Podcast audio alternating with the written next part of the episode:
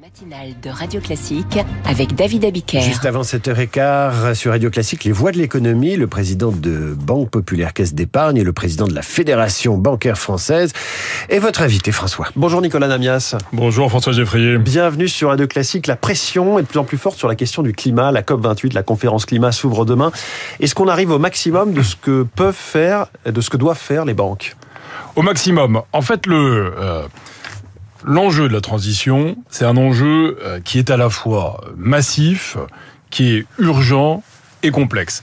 Massif compte tenu des investissements qu'il faut réaliser, urgent compte tenu du fait qu'il faut en quelques années modifier un système de production et de consommation qui date de l'ère industrielle, et complexe parce qu'on doit viser différents objectifs. Différents objectifs, c'est quoi, François Geffrier?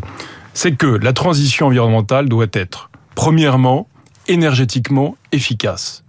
Mais elle doit être également économiquement responsable. Et enfin, elle doit être socialement acceptable. Et il faut viser les trois objectifs en même temps. Et pour ça, il faut du financement, évidemment. Alors, quand on écoute les ONG, il faudrait arrêter du jour au lendemain tous les financements aux énergies fossiles. Ça n'est pas si simple quand on est euh, des banques avec des engagements un peu partout. Qu'en est-il? Est-ce que les crédits verts et durables augmentent de la part des banques françaises ces dernières années? La réponse est oui. Ces crédits verts et durables ont doublé par rapport à l'année dernière et ont triplé par rapport à il y a deux ans. Un chiffre, François Geffrier, les banques françaises ont 216 milliards de crédits verts et durables. 216 milliards, encore une fois, c'est doublé par rapport à l'année dernière. C'est le chiffre 2022, donc il fait x2 par rapport à 2021, ouais. x3 par rapport à 2020. Qu'est-ce qu'on met dans ces chiffres? Qu'est-ce qu'on appelle Alors, crédit vert? Parce que parfois on a peur de, du, du greenwashing. Mais en fait, non, ça veut dire quoi? Ça veut dire qu'aujourd'hui, tout projet de transition trouve son financement. C'était pour moi extrêmement important. Si vous avez un projet de transition, vous trouverez votre financement. Ça veut dire quoi? Ça veut dire que dans ces 216 milliards, il y a à la fois les projets du quotidien des Français, une rénovation euh, thermique de son logement, les changements de votre fenêtre, si vous habitez à Guéret, ville que je connais bien et que j'aime, en Creuse, euh, vous trouverez un financement pour rénover euh, vos fenêtres. Mais si vous avez un grand projet éolien offshore au large des côtes françaises, vous aurez également votre financement. C'est absolument essentiel. Aujourd'hui, tout projet vert trouve son financement et encore une fois, des particuliers aux professionnels, aux entreprises. Le label ISR, investissement socialement responsable, a été revu tout récemment par Bercy. Les fonds qui financent des énergies fossiles en sont exclus. On dit que ça va de fait écarter près de la moitié des fonds actuels ISR. Alors, c'est assez différent, euh, François Geffrier. Il y a deux enjeux. Il y a les financements par les banques, et ça, c'est ce que je viens de vous dire.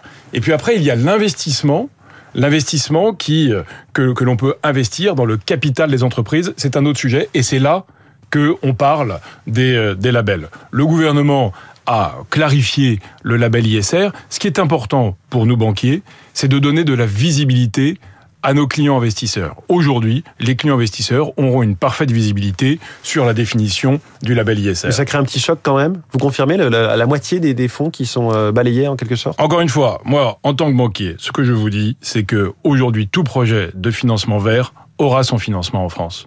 Euh, parmi les, les 216 milliards, euh, donc c'est un chiffre que vous annoncez ce matin sur, sur Radio Classique, combien pour le financement des énergies renouvelables précisément? 50 milliards, François Dufrier. 50 milliards d'euros euh, de la part des banques en 2022. Donc, et est-ce qu'on sait vers quelle trajectoire on va en 2023-2024 Alors là, c'est absolument essentiel. Moi, j'aimerais dire plusieurs choses sur ce sujet. Premier élément, les banques françaises sont en avance sur leurs homologues internationales.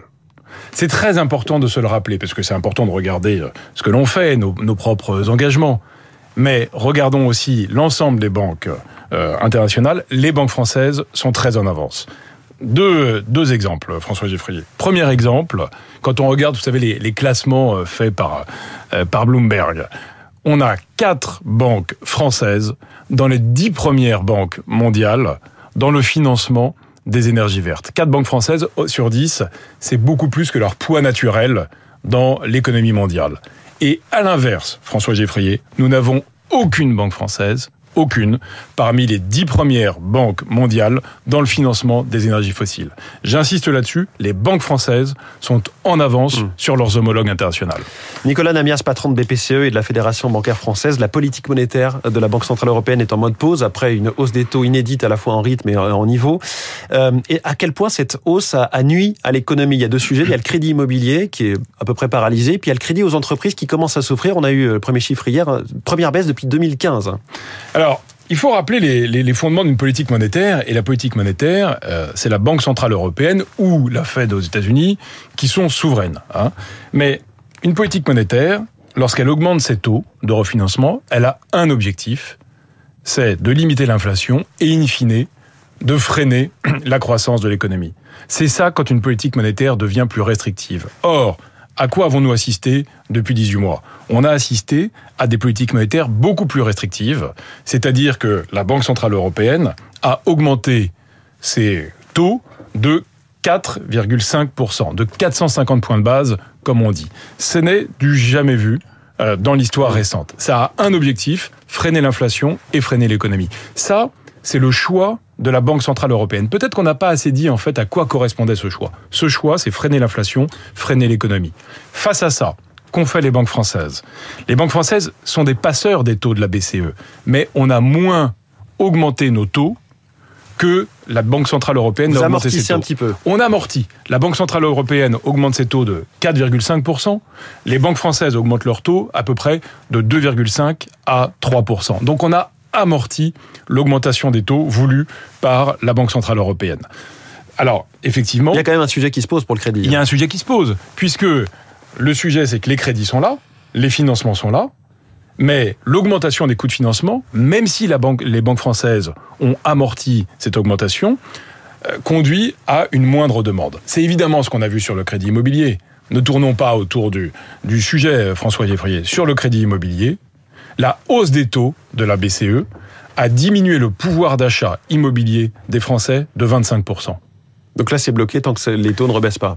Écoutez, c'est bloqué ou il y aura un ajustement des prix, de l'immobilier, mais aujourd'hui, on voit une demande qui, effectivement, s'est très très fortement réduite par rapport à l'année dernière. Est-ce que vous avez une inquiétude sur le remboursement des PGE euh, côté entreprise? On sait que c'est un sujet montant en ce moment. Écoutez, il faut remettre les, toujours les, les, les débats à leur place. Les PGE, ce sont 5% des financements des entreprises. 5%. Alors on s'est beaucoup concentré sur les PGE parce qu'ils ont, ils ont été essentiels au moment du Covid. Et parce que l'échéance arrive. Ce ne sont que 5%. Euh, Mais les échéances sont en ce moment, François Geffrier, et les échéances sont respectées. Aujourd'hui, sur les 145 milliards de PGE euh, produits par les banques françaises, euh, les grandes entreprises ont remboursé près de 90% de leur PGE et les PME ont remboursé mmh. plus de 50% de leur PGE. Donc les échéances sont là et elles sont remboursées. On a quelques défauts, mais ce sont des défauts qui sont euh, à l'identique des défauts que l'on a sur l'ensemble de nos financements. Donc pas d'inquiétude particulière. Dernier sujet, l'euro numérique semble ne passionner personne, sauf la Banque Centrale Européenne. Faut-il créer cette nouvelle forme de monnaie de banque centrale, ne serait-ce que pour expérimenter la technologie et concurrencer un jour la Chine ou les États-Unis? Alors François voyez, c'est... Euh, moi je suis respectueux des compétences de chacun la Banque Centrale Européenne a euh, toujours été souveraine dans l'émission de sa monnaie. Bon, elle a toujours émis des billets, elle a toujours émis des pièces. Aujourd'hui, il y a une moindre circulation de billets et de pièces. La Banque Centrale Européenne, comme vous le dites, se passionne pour ce projet qui est l'émission de monnaie numérique. C'est son choix. Ce à quoi je serai très attentif, et ce à quoi les banques françaises sont extrêmement attentives, c'est que si cette nouvelle monnaie numérique doit conduire à réduire les dépôts que nous avons sur notre bilan, cela conduira mécaniquement, mécaniquement, à réduire notre capacité à financer l'économie.